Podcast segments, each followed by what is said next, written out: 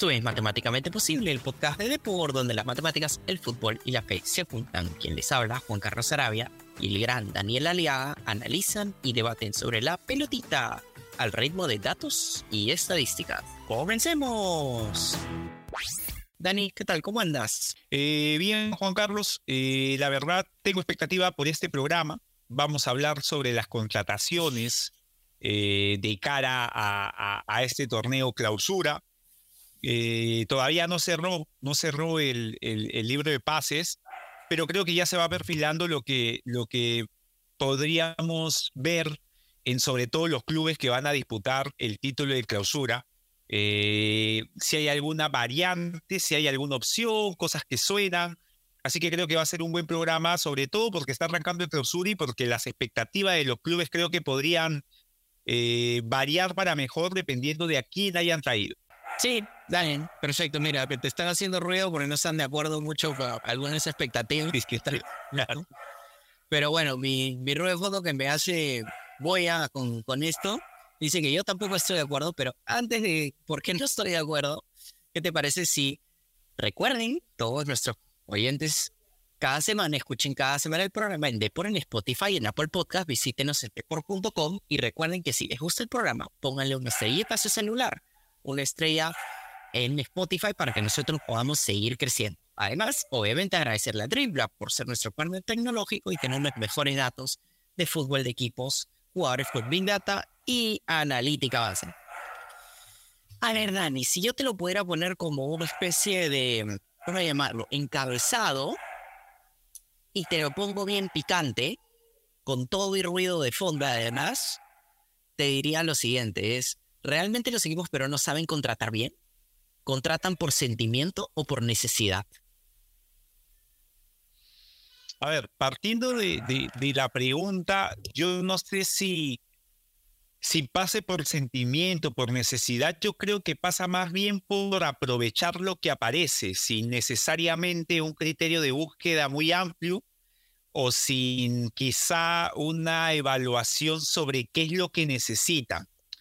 No quiero ser, eh, bueno, voy a ser específico. Hablamos de, Universitario de Deportes y su flamante fichaje, el futbolista Edison Flores, futbolista eh, con trayectoria a nivel de selección, quizá a nivel internacional no ha sido, digamos, eh, lo mejor dentro de su carrera, pero es un futbolista con nombre en suelo peruano, con, con internacional. Pero la pregunta es, ¿no? La pregunta es, eh, ¿Universitario necesitaba reforzar la zona de generación no estoy del todo seguro. Siento que, con futbolistas como Piero Quispe, que está, me parece, en un buen momento, con los laterales como, Andy Polo de Cabanillas, con Calcaterra, que sé que no es de tu, que de tu gusto y parece que tampoco ya de, de Fossati, pero me parece que cuando ha sido titular, al igual que Pérez Guedes, son futbolistas que generan en la U. Así que no sé si lo de Edison Flores más bien pase por Edison Flores estaba disponible, así que me lo traigo, ¿no? Es como que Edison Flores quería, yo quiero que venga entonces. Y, y entonces bajo ese precepto, reitero, pienso que lo que ocurre para contratar es aprovecho lo que me ofrecen y si me parece un buen trato una vez que me lo hayan ofrecido, acepto. No es busco, evalúo, busco y traigo quizá por el mercado, quizá por una falta de, de, especialización en el tema, no ocurra así. Me voy eh, con otro tema, el caso La Bandera Melgar, eh, que se haya dado tan rápido, me hace pensar que no era en su momento una opción, eh, digamos, clara y visible. Pareciera más bien que surgió el momento, Alianza por, en esos momentos cantidad de nombres en ciertas posiciones, hubo ahí algún tipo de desperfecto y Melgar apareció y decidió llevarse un futbolista que para el medio local es importante. Y en cuanto a lo de Cristal con Pasquini, creo sí que si había un lugar que, reforzar en Cristal era el del lateral izquierdo. Loyola fue en algún momento borrado, no estuvo bien. Eh, ha jugado ahí Lutiger, que es central, ha jugado ahí Díaz, que es juvenil y central. Entonces me parece que en el caso de Cristal sí, sí termina por, por ficharse al futbolista que se necesitaba. En el caso de Melgar y la que son los más sonados en cuanto a nombres, me parece que más bien es, estaban los jugadores y, no desperdicié la oportunidad y me los traje. Así que creo que, que pasa más bien por eso, ¿no? Dos contra uno. Creo que es aprovechar la opción que se me da, como en su momento pasó en Alianza con Cueva. Alianza se supone que tenía jugadores en esa posición, tenía a Andrade que lo había fichado, tenía la bandera, tenía el mismo Costa que puede ser media punto, tenía Concha que puede jugar de media punta y, y, se trajo a Cueva porque la opción apareció. Así que creo que es lo que normalmente hace que los equipos, los equipos con capital en el Perú suelan fichar. ¿Cómo lo ves tú? Ya, pero lo que tú dices es lo que estaba como opción.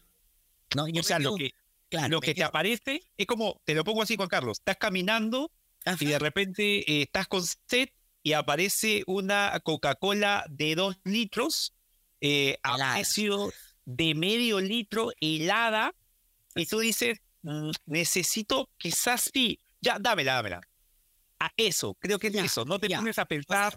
Me, me, gusta, me gusta mucho la analogía, ¿ya? Porque para mí, y acá te lanzo un dato, ¿ya? Desde el 2017 hasta comienzos del 2021, solo 10 jugadores, 10 jugadores han sido contratados por un equipo peruano pagando un, este, un fee. Ya.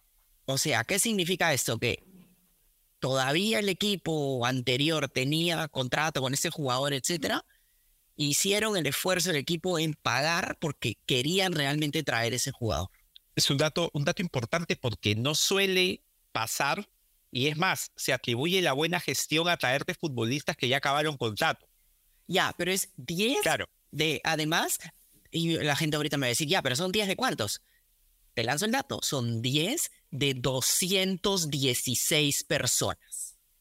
Menos del 10%. Así es. Estamos alrededor del 5% hasta menos. Ajá. Entonces, claro, se le atribuye a qué buena gestión. Me conseguí a alguien, este, digamos que sin que... lo compré teniendo contrato. Claro. ¿no? Entonces, a ver, a ver, un momentito. Voy a seguir con tu analogía, con tu analogía además me ha encantado. Cuando tú agarras una Coca-Cola de dos litros helada y la vendes a mitad de precio, lo más probable es que quieres deshacerte de esa botella como sea. ¿Cierto? Y, y, pasa que el que la pide en ese momento de sed probablemente no se la va a acabar y probablemente deje la gaseosa en la refri por un buen par de días. O sea, y, sea ilusión del momento, ¿no? Es verdad. Así es. Entonces, y si lo trasladamos, o sea, y acá voy a ser terriblemente crítico, ¿ya?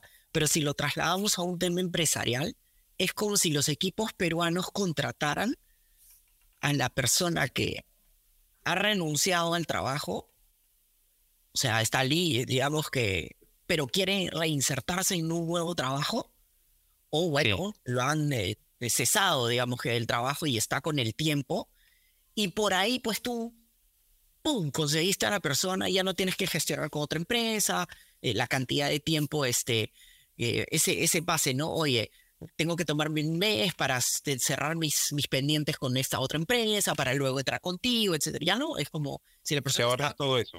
Así, La persona está muy desesperada, incluso te dice, ya, entro al día siguiente o entro a la semana siguiente. ¿no? Puedo empezar hoy. Claro, claro, Entonces, ¿De qué estamos hablando ahí? Ahí no estamos hablando, y regresando al ámbito del fútbol, de un jugador que realmente, o sea, salvo algunas excepciones, obviamente, jugadores que realmente sean tan, de tanta calidad que un equipo quiera mantenerlos como sea. Lógicamente. Ahora, es verdad también, Juan Carlos, que, eh, o sea, es verdad también eh, que siempre, siempre tomando en consideración el contexto de a dónde vienen, ¿no? O sea, somos clubes que, que por ahí esa opción es válida, pero sí, sí te, te la doy en el sentido que, o sea, eh, traemos sin evaluar todo, pero también es cierto que a veces la oferta para un club es tan buena que, que dices, oye, eh, te, la, te la suelto así. El caso Cueva, Juan Carlos, viene Alianza Lima por una afinidad con el club, pero ahora, digamos, todos nos vamos de eh, lanzamos comentarios post eh, Cueva en Alianza, que aún sigue con contrato, pero estoy seguro que todos los clubes de haber tenido esa opción no lo hubiesen desaprovechado de haber estado en una situación similar a la de Alianza. O sea, eh, porque estaríamos hablando de un futbolista que pese a que no estuvo en su mejor momento en el otro club, se entiende que puede dar eh, un salto de calidad en nuestro contexto e incluso a nivel internacional, eh, Juan Carlos. O sea, estábamos hablando de un futbolista de selección que creo que pasa con el caso también, me parece, Edison Flores, ¿no? Es, es un futbolista importante, pero digamos, le, será del todo importante, o sea, podía ser lo más importante que necesitara la U, quizá un acompañante para, para, para Valera o para, o para digamos, un, un reemplazo para Ureña, quizá por ahí pudo haber estado la necesidad de, de, la U o el tercer central, el que va por la izquierda, y, y, no, pues vamos por un, por un medio atacante que creo que la U lo que tiene lo, no ha sido el principal problema. ¿Cómo, cómo lo ves tú? Sí, Dani, pero es que me quedo, eh, antes de entrar al tema Cueva, que creo que es un segundo tema, eh, o sea, y, y, salvo las, las otras, este, mm, por ejemplo, los Ureña, que le ha ido muy bien en la U, justo sí. de este, Ignacio da Silva, por favor, Ignacio da Silva ha jugado muy el bien. mismo Riveros en la U lo ha hecho bien. Sí. Eh, o sea, ha sido un buen fichaje. William Riveros, sí. Pero de, si te pones a pensar, es, creo que es más aceptable, si te pongo el ejemplo, ¿no? Este, Ignacio da Silva viene en Chapecoense, ahí te lanzo el dato. Estuvo un, un año nomás en el Chapecoense, entre la temporada 2020 y 2021 en el Centro Esportivo Alaguano, ¿ya? Y estuvo dos años antes, del 2019 al 2022, en Club Bahía. Donde jugó más veces, ¿no? Jugó 73 partidos ahí. Claro. Entonces, ¿qué ocurre con eso? Un jugador que fue saltando de, de lugar en lugar, que puede también, o sea, para no ver, solo hacerlo tan específicamente, puede ser pues que no sé, tienes muchos centrales y, y, el equipo decide, quiero empujar a mis centrales juveniles, por más que Ignacio da Silva no es un, un jugador muy viejo, ni mucho menos. Claro. ¿ya? Eh, y dice, ya, ok, ¿sabes qué? A este lo pongo pues en el tercero en la banca, juega muy poco, sé que es bueno, pero siento que los otros me van a dar un mayor tiempo de juego, entonces ya ahí puede ser pues estas perlitas, digamos, ¿no? Pero esos son los, los menos. O sea, aquí pues somos conocidos por lo de John Jairo Mosquera, por este, por Claudio Jacob, por los, o sea, perdóname, los 80 centrales de la U, porque la U además es especialista en traer buenos centrales, pero unos centrales también. Creo que por cada, no sé, pues, William Rivero, por el negro Galván, si te provoca, traen pues a Piano, a Fabián Pumar, a, a Jacob, a todos estos, ¿no? Entonces, este... dicho, dicho sea, o sea, en, entiendo ese punto, Juan Carlos, pero es verdad, o sea, eh, mira, por ejemplo, lo de Cristal viene, yo creo, con un trasfondo, ¿no? Eh, se trabajó con el entrenador, se ficha al entrenador sí. y se traen a los jugadores. O sea, eh, el entrenador llega con, yo no sé si hubiese sido posible traer a Ignacio, traer a Brenner. Eh, es más, Ignacio, si uno lo ve en Transfer, en la página, este, en Google, eh, incluso está cerca de, su, su, ficha está cerca del millón. O sea, siendo un futbolista de una, digamos, no de un backup muy grande en Brasil, es un futbolista que, que creo yo llega a Cristal a partir del entrenador. Entonces, creo eso, Juan Carlos, abre, un, abre una opción, ¿no? ¿Qué pasa cuando el club, eh, el club ficha a veces sin entrenador todavía, ¿no? O sea, eh, entonces, ¿cómo, ¿cómo se trabaja? Creo que al final lo que se hace y trasladándolo un poco a la simulación, Juan Carlos, a veces pasa en el fútbol manager que, que uno cuando va a fichar o ficha jugadores que conoce o espera que te aparezca la lista de futbolistas que están finalizando contrato para sacarte alguno ahí de, de, de la manga. Pero rara vez se hace la labor que tú indicas, digamos, de, de, de, buscar, de un scouting, de ver qué cosas encuentro en, en, en, en estos equipos que están no tan galardonados, de, de divisiones no de primera. ¿Mm? Y por ahí puedo encontrar cosas que creo que pasa cuando el entrenador viene con una lista. A veces el entrenador viene con jugadores que conoce, que de repente cuando estuvo él en un club no eran titulares, pero sabe que pueden rendir a ese nivel. Y siento que en el Perú es algo que, o sea, en Alianza Lima, eh, el Chicho da Silva es confirmado en su puesto el Chicho, perdón, el Chicho Salas, el Chicho da Silva, estábamos hablando de Ignacio, el Chicho Salas es confirmado en su puesto después que se hablaba de fichajes.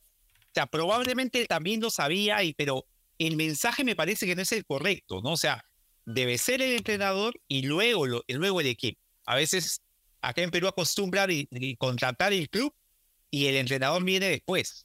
Te, te lanzo el dato. Ignacio Silva en Transfer Market está 1.3 millones.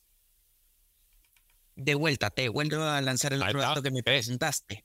Brenner Marlos es 475 mil dólares. Entonces, este, estamos hablando de jugadores que han ido como creciendo. Esos dos sí los trajo, este, o sea, los, los pidió básicamente Thiago, Claro. que los debe haber visto. No, totalmente. Pero, por ejemplo, este, Y los dos titulares. Así es, ya, ok, Brenner fue de menos a más, pero ahora, ahora está mucho mejor. Y tú ves las contrataciones de Alianza Lima. Las contrataciones de Alianza Lima es Cueva, que ahorita tiene un problema de indisciplina como lo ha tenido en toda su carrera.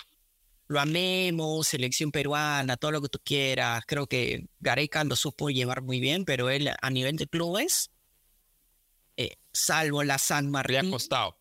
salvo en la San te mando el dato, ¿no? Y Sao Paulo. Sí, pero salvo en la San Martín, te mando el dato, que duró cuatro años. En Sao Paulo fue lo máximo que duró, que fueron un poquito más de dos años. Al igual que en el eh, Alpate, que fueron también dos años. Entonces, es un jugador que no puede pasar dos temporadas. Y tiene un montón de equipos por meses, de meses, de meses, porque. Y muchas veces han sido los problemas de indisciplina, ¿no? Tienes a este. mm, y así tienes Zambrano prácticamente, Zambrano es muy bueno para el medio local, pero Zambrano prácticamente es este espectorado básicamente de Boca Juniors. ¿Sí? Pero, por ejemplo, ahí, o sea, eh, Alianza trae un jugador que es espectorado por un club, como bien indica, digamos, eh, sea, sea cierto o no, pero creo yo que ahí eh, sí hubo una labor de este jugador no sigue en Boca y traigo un jugador que me puede destacar en el campeonato local. O sea, yo no estoy tan en desacuerdo, Juan Carlos, con eh, ver las formas que de a qué jugadores puedes traer. Me explico, el caso Peruzzi. Eh, Peruzzi el año pasado, este año ha estado con las lesiones, pero, pero Peruzzi cuando llega se hablaba mucho de los temas de fuera de, de extradeportivos y por ahí en Alianza los podía replicar, incluso los mismos hinchas que brindan información daban eso como algo negativo, pero termina siendo un buen fichaje, un jugador que llega al país y al día siguiente estaba jugando en, en, en Piura, lo hace bien, termina por ser titular y es una buena campaña. O sea, a lo que voy es, eh, quizá sí es cierto, a veces uno trae jugadores que de repente el backup no te termina por, por decir, oye, esto, este te va a destacar en tu equipo, pero es una apuesta, ¿no? En ocasiones ocurre y puedes encontrar, por acá voy a decir algo que, que espero no se tome a mal. No sé si recuerdas tú, Juan Carlos, de, después de diciembre, en enero, aparecían los llamados panetones con Yaya, que eran eh, el panetón de diciembre, el panetón de esta marca conocida, por ahí menos de peso, medio golpeadito, pero lo comías y era igual de rico y, y, y, o sea, no quiero decir que es esto con el futbolista, pero a veces el futbolista te viene con algunas, algunos problemitas, pero podría dentro de tu economía servirte o podría a servir a tu economía y servirte también al club. Pero en otras ocasiones es verdad que, que cuando no sale, eh, sabías que podía pasar. ¿no? Eso, eso sí, en eso sí estoy de acuerdo. Sí, pero es una apuesta bien grande, ¿no? O sea, es que tú Sí. estás apostando a que la cultura del equipo haga que un jugador que suele ser de indisciplinado deje de serlo. Algunas veces ocurre, otras Claro. veces no ocurre, pero también, eh, eh, no sé, voy a poner lo- los fanáticos del básquet, digamos, ¿no? Este, cuando los Bulls en los 90 hicieron el cambio por Dennis Rodman, sabían que traían carne con hueso. El tipo jugaba excelente en la cancha. Obviamente luego se iba a juerguear y... Era buenísimo, pero también Pero era figurar en Hollywood. Claro, claro, es verdad. Sí, pero, pero a lo que voy es... Pero, pero esos seres humanos, porque él realmente es como... Alguna vez me hicieron una entrevista a los que les gusta el básquet de, de hoy en día al, al entrenador de los Warriors, a Steve Kerr, y decía, Bueno, pero si Dennis Rodman no jugaba básquet, él hubiera sido campeón olímpico de salto largo, de 100 metros planos, una cosa así, porque son estos atletas. Es que son estas como personas que físicamente son superiores. O sea, que suene rarazo lo que estoy diciendo acá, que se cansan menos, que tienen más estamina, que entonces, este, eh, pero eso no son, son unos privilegiados. Es verdad, exacto, e, eso no es el, el, digamos que lo típico. O sea, los jugadores brasileros, Romario no es que hay romarios caminando por la calle que se van a jueguear. Romario una vez se quería ir al Carnaval de Río o a Ibiza, uno de los dos, siempre ahí está la discusión, y le dice a, Cruyff, que era el técnico de Barcelona, y le dice, ok, a ver, este, me quiero ir, y el otro le decía, si metes goles en los primeros... Dos goles, dos. ah, en, dos goles en los primeros, en el primer tiempo, yo este... y lo hizo. Sí, en 22 minutos metió dos goles, ya, es, es que eso no es la regla, ¿no? Esas son las anécdotas que nosotros nos acordamos que, además, además, Juan Carlos, eh, o sea, es verdad, es verdad, eh, por ejemplo, futbolistas como Romario, que por ahí el tipo podía tener, eh, digamos, mucha noche, pero además era un crack, o sea, era capaz de jugar, de, de marcar goles, de ser determinante, pero sí se podía, al final de cuentas, plasmar el tema, digamos, extradeportivo en que lo de Romario al nivel más competitivo tuvo un tope, ¿no? Igual un jugador fabuloso, incluso para la eliminatoria del 2002, si lo hubiesen convocado, probablemente habría sido también campeón mundial. Y ahora, eh, con todo el avance en medicina deportiva, nutrición, tenemos futbolistas con 39 años, con, con 30, o sea, a nadie le sorprendería que Messi pudiese llegar al mundial que viene. Probablemente Messi, si Messi no era campeón mundial este año, estoy seguro que Messi no se iba al Inter de Miami y hubiese yo jugando para tratar de llegar e intentarlo. Pero sí, o sea, es cierto, no es la regla, eh, pero igual creo que en tema de contrataciones, entiendo tu punto, ¿no? No es lo recomendable cuando eh, te va a costar que el triple de lo que le cuesta a otros ir a apuestas complicadas, pero quizá por ahí otro le dé la vuelta y, te pueda decir, pero si es que no apuesto des con, con alguien así, no voy a encontrar un jugador de esa calidad, o va a ser más difícil. Creo que ambas posturas son, son válidas porque es 50-50 al final. Y, y sí es verdad, pero por otro lado digo de que no hay, no hay en el Perú un, un, tema como lo que ocurre, por ejemplo, con Independiente del Valle, que por ahí te trae un futbolista del, del, del, del federal o de la segunda y el tipo termina destacando, el, que terminó siendo goleador en la última sudamericana. Eh, no hay un, grupo de búsqueda o de análisis tan grande y que se pueda, de repente lo existe, pero que se plasmen contrataciones, ¿no? que aparezcan jugadores que uno diga, oye, este no lo tenía y, y aparezca. Mira, cuando se ha hecho ha sido demasiado arcaico. Yo recuerdo, Juan Carlos, cuando llega Tresor Moreno, Alianza Lima en el claro. Es eh, buen ejemplo. Y, y en, el perdón, en el 99 llega Tresor Moreno, Ospina lo había visto a Tresor jugando a lo que ellos llaman pichanga, un futsal, y el tipo vino acá, la descoció y de ahí lo vi a, a, Tresor en el campeonato de Tulum, lo vi en Francia, lo vi con la 10 de Colombia, era buenísimo. Así es. Pero tampoco es que haya llegado porque alguien se haya puesto a ver sus analytics. Alguien lo vio jugar pelota y dijo, joder, este pata la rompe, que venga Alianza. Y pasó. ¿no? a veces el fútbol tiene esas cosas. Así es, sí. O sea, y, pero también, o sea, hay esta tendencia a lo que fue, lo puedo este, replicar. Y ese es el claro, sí. claro ejemplo de Universitario de Deportes, por ejemplo, con Emanuel Herrera. ¿Qué te parece si Totalmente. Sí, vamos a la pausa porque vamos a hablar de la U, vamos a hablar de Corinthians y dentro del reto acceder y vamos a hacer este ¿Te parece? Vamos a la pausa. Perfecto.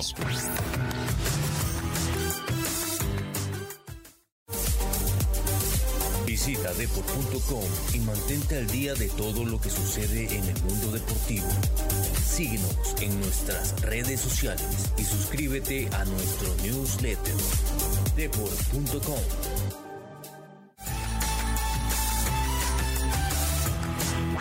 Entonces, Dani, bueno, hablábamos de contrataciones, me ponías el ejemplo de, de Tresor Moreno. Ojo, Tresor Moreno, claro, ¿quién va a ver los analytics en esa época? En esa época Es verdad.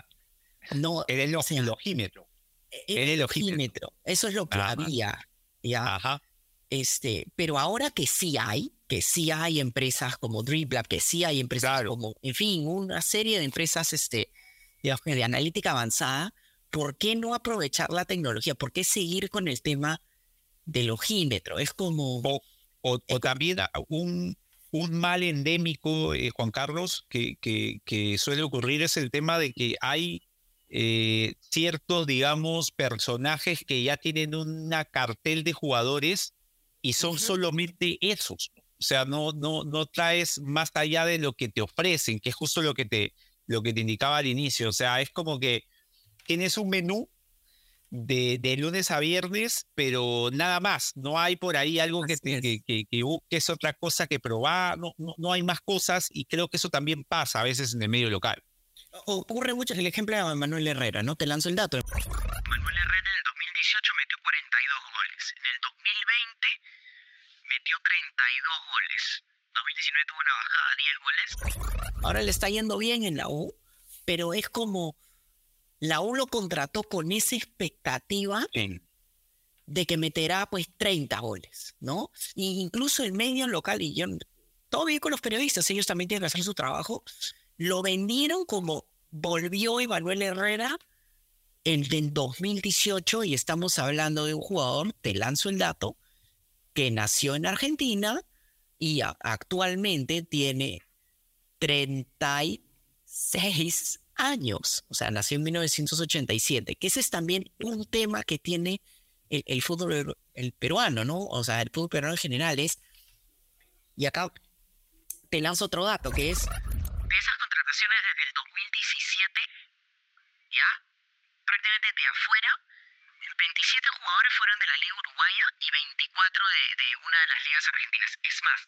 contrataciones de jugadores que regresaban al Perú, o sea, peruanos, 25%, argentinos 24.1% y uruguayos 21.8%. es el mercado argentino-uruguayo que ha sido, digamos, ya, yo es muy habitual, no sé, ¿te acuerdas, Juan Carlos, en los noventas era habitual ver futbolistas brasileños en, en, Ujú. la, en el descentralizado peruano, así es, eh, argentinos, pero luego los brasileños fueron eh, desapareciendo en cuanto a, a- a- a sus- a su presencia en, en- en los clubes de primera división peruanos e incrementó el, el número de los futbolistas uruguayos, ¿no? argentinos, uruguayos, bien como indicas tú, y futbolistas peruanos que regresan.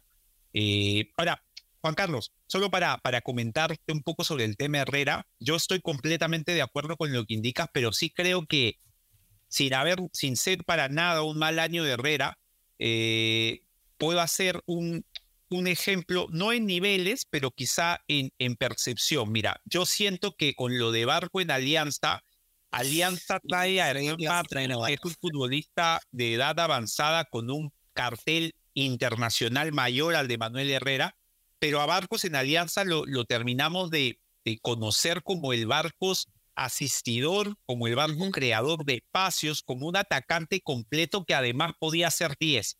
Entonces, bajo ese precepto, lo de Barcos como buen jugador no solo pasaba por hacer goles, que también los ha hecho. Lo de Herrera eh, pasa, creo yo, que si bien es cierto, Herrera me parece un buen futbolista, es más, el año que tú citas del 2020 no hace, hace va- varios goles, pero no, no destaca tanto por su capacidad goleadora, sino también por su capacidad de juego, porque Mosquera en ese año juega con dos puntas, pero creo yo que a, Herrera no hay forma de, de- teniendo una calidad menor en cuanto a, técnica que la de Barcos, pero sí es un jugador capaz de, jugar de espaldas, con una técnica depurada para el juego, pero a Barcos, a Herrera, como bien dice, se le va a exigir que, oye, ¿y esos 40 goles dónde están? ¿No? Porque mal se hace pensando que él lo va a hacer. Y creo que, creo que Fossati lo entiende bien cuando para dos delanteros en la U. O sea, al parar dos delanteros en la U, le quita esa carga a un jugador que ya no es el jugador del 2018. Eh, porque con Panucci en, en la U eh, era Valera o era Herrera. Y Herrera de único delantero le iba a costar, teniendo además eh, extremos que no tenían gol, entonces al tipo lo mandaba hasta que a la guerra, que tratase de emular ser el del 2018 cuando en definitiva no lo es, ¿no? Entonces creo que, que pasa por ahí, pasa por la percepción de qué es lo bueno que esperan de Herrera. Lo bueno que se espera de Herrera es que haga gol. Diferente, por ejemplo, o sea, Barcos tiene mucho gol, pero también Barcos tiene mucho juego. Entonces, un buen partido de Barcos no solo es hacer gol, sino también asistir. A Herrera es, oye, tipo, tienes que hacer goles, ¿ah? Si no, eh, y, y, y, Herrera creo que te puede ofrecer otras cosas. Fossati lo he entendido bien, me parece, igual no es titular, pero está esta carga, como bien dices tú, de, de pensar que es el de hace años. Pero ya que hablas de Fossati justamente y de Herrera, bueno, yo, yo puse el tema de Herrera, pero tú trajiste a Fossati acceder, agarró, se fue con todo y dijo, oye, tenemos que pronosticar el segundo bloque del, del playoff de la U. El partido de vuelta, Carlos. Entonces, ¿qué te parece si vamos a eso? Y obviamente los que no se acuerdan de qué es el reto acceder, que no hubo mucho, recuerden que acceder brinda un acceso simple a la inteligencia artificial. Recuerden, este reto lo hacemos para brindarles más entretenimiento a ustedes. Y si quieres hacer algo adicional con esta información, siempre recuerda que es tu responsabilidad y por ello hazlo siempre de forma responsable. A ver, Dani, la U perdió en Brasil 1 a 0 en una con una cosa increíble de Alex Valera, o sea, una expulsión bien, bien tonta. Una jugada increíble de este al final del partido que podría haberle dado el triunfo ese tiro de, de Horacio Calcaterra. Pero la U regresa a Lima perdiendo como por la mínima diferencia en una llave que pareciera que hay posibilidades. Regresa vivo. Sí, mira, o sea, e, el partido lo vi el día, de, el día que, que, se dio, el martes. Eh, me parece que pese a que en el primer tiempo la U no remata al arco, igual no fue un partido que, salvo algún disparo de los primeros 20 minutos, no fue un partido que pareciese que lo sufriese en las áreas. Lo sufrió sí en el desarrollo. Mm. Corinthians la tuvo mucho, la tuvo con paciencia era más lo que sugería que podía pasar que lo que pasaba. Y en el segundo tiempo, cuando la U tuvo dos llegadas, una por izquierda y luego un centro a Valera, un cabezazo de Valera que, que, se le va la mira, eh, luego aparece este tema de Valera, la verdad que, que una falta innecesaria con el jugador yendo hacia su campo contrario. Eh, eh, da la expulsión, eso sí, el Corinthians ya en ese momento, antes y durante ese momento, mete a otros futbolistas, ¿no? Aparece Renato Augusto, que no es titular, pero es un muy buen futbolista, futbolista con pasado en la selección. Ingresa el paraguayo, que aunque no es titular, también es un futbolista, digamos, para otro tipo de competencia. Y cambia los laterales. Entonces Corinthians dijo, acá lo tengo que ganar y lo ganaron, ¿no? Vino el gol de Felipe Augusto, que no, no es el delantero habitual.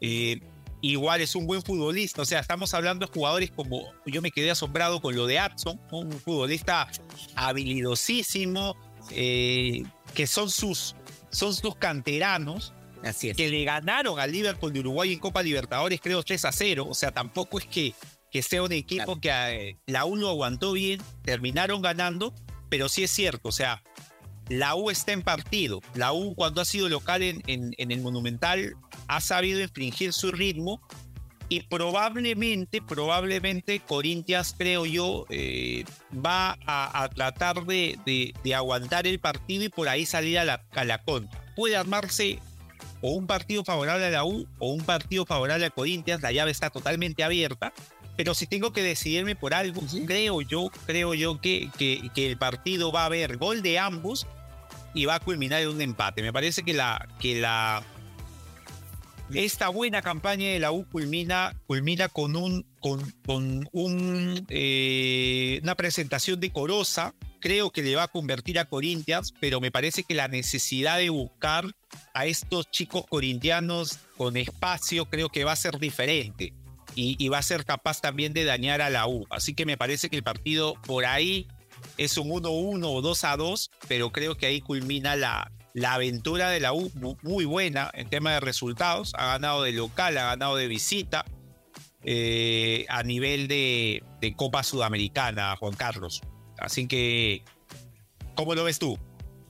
A ver, yo te lanzo algunos datos de la U. Eh, la U en el, en el torneo local, en la apertura, 2018 tuvo un XG por remate del 9%.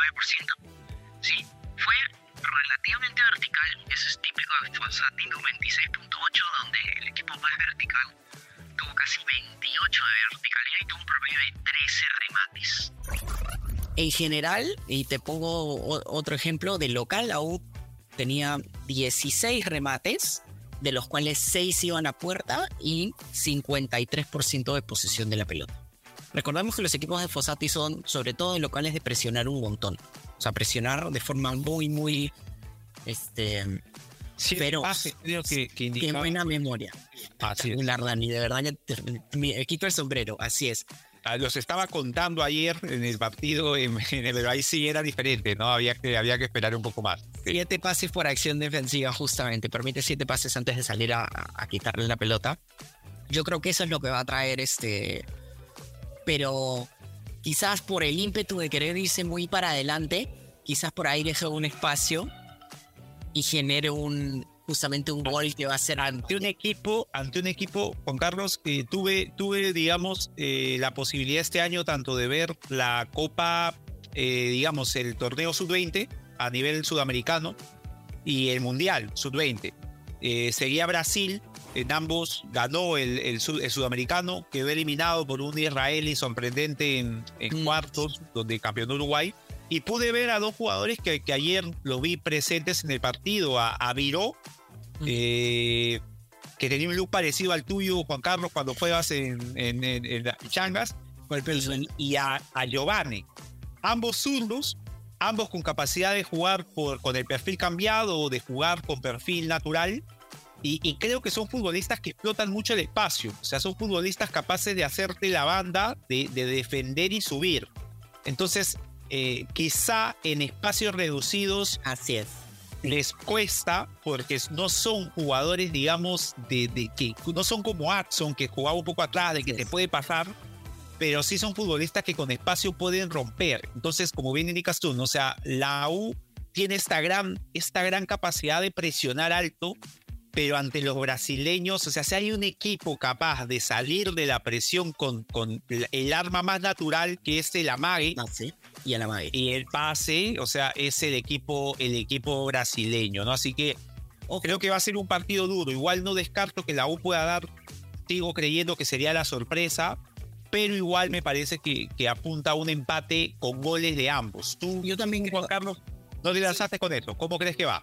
Sí, yo también me lanzo con un empate, pero ojo, ojo, Dani. ¿ah? O sea, estoy muy inclinado también a decirte qué pasa si el estadio va a ser una caldera, Claro, la, está la- repleto. la presión de, de- del estadio, más los chicos que son jóvenes y que todavía tienen que tener experiencia, el caso de. Corinthians, puede Eh, ser que algo que le pesó a Gimnasio, ¿no? Algo Sí, que le sí, pesó, que empezó bien, pero yo, yo siento que, que en ese partido sí pesó mucho el estadio. O sea, empezó muy bien Gimnasia hasta que la U consiguió, un poco envalentonándose también con, con, con, con la cantidad de, de personas que fueron a apoyar y, y ayudó mucho. Y probablemente pueda ocurrir también en ese partido. O sea, y hablándolo en términos psicológicos, para no hablando tanto con, con tanto argot, digamos que futbolístico, lo que puede pasar es que la presión del estadio puede hacer que justamente se empodere Universitario de Deportes y sienta que puede sacarlo adelante y a su vez también Corinthians eh, Por la juventud. por la juventud, claro. una situación bastante, digamos que tensa y ansiógena, vamos a poner así, bastante estrés, es haga que justamente empiecen a fallar pases, a que sean, que se vean rebasados por la presión que va a generar el, el- la atmósfera, el ambiente, y haga que empiecen a jugar mal, ¿no? Y aunque no lo creas, Dani, a eso creo que está apostando un poco nuestros amigos de Acceder, porque acá te mando un poco lo que ellos dicen. Uy, a ver, a ver. Dicen que su mejor modelo arroja que Corinthians tiene un 42.58% de ganar y 57.41% de perder jugando de visitante versus Universitario de Deportes. Uy. Nos lanza, nos lanza una, una bombaza, una sorpresa eh, acceder. Es, es como bien indicas, o sea, es probable, está en la capacidad del equipo Crema poder pasar de esta fase. Eh, doy, doy, suelto algo, eh, Juan Carlos. Pudimos conversar eh, en el programa En Paz en Desprecio con un hincha corintiano y él nos decía, va a depender del partido que tienen el sábado por Copa de Brasil, qué jugadores vayan a, Perú. Dijo, si en, la Copa de Brasil nos va mal, porque están perdiendo 1 a 0 con Atlético Minas, con América Minas Gerais, tienen que ganar 2 a 0 para pasar. Probablemente, quién sabe, aparezcan en el Corinthians Roger Guedes, eh, aparezca Yuri Alberto, ¿no? Si no le va, si le va bien, dice, ni, ni a palo, va a jugar el mismo equipo. Entonces creo yo que, que prender ahí las velas y ver, y ver cómo le va a Corinthians también va a servirle a la U. Esa es una súper super observación contextual, buenazo, buenazo. Pero bueno, Dani, cuéntame qué nos trae la nave para la próxima semana. Para la siguiente semana, Juan Carlos, ya habiendo jugado los partidos de vuelta de la Copa Sudamericana, vamos a hacer un balance de lo que viene siendo la participación de los equipos peruanos. Esperemos que todavía con participación en lo que viene a ser resultado de final de Copa Sudamericana y, y, y, mitad casi del torneo. Así que vamos, va a haber un programa con mucho análisis, con mucha expectativa, con mucho, vieron estos, estos juegos que hacemos de predecir a ver qué puede pasar. Así que se viene un programa muy interesante, muy interesante, Juan Carlos, ya terminando, ya, ya en julio, ¿no? ¿Quién lo diría? Ya en julio, ya con los campeonatos de la Copa Sudamericana y Libertadores en su etapa de eliminación directa. Sí, sí, recuerden obviamente que si les gusta el programa pueden escucharlo cada semana en Depor en Spotify, en Apple Podcast y visítenos en depor.com. Y recuerden que si les gusta el programa, de nuevo, síganos y pongan una estrellita en su celular en Spotify para que nosotros sigamos creciendo y sigamos trayendo muy buen contenido.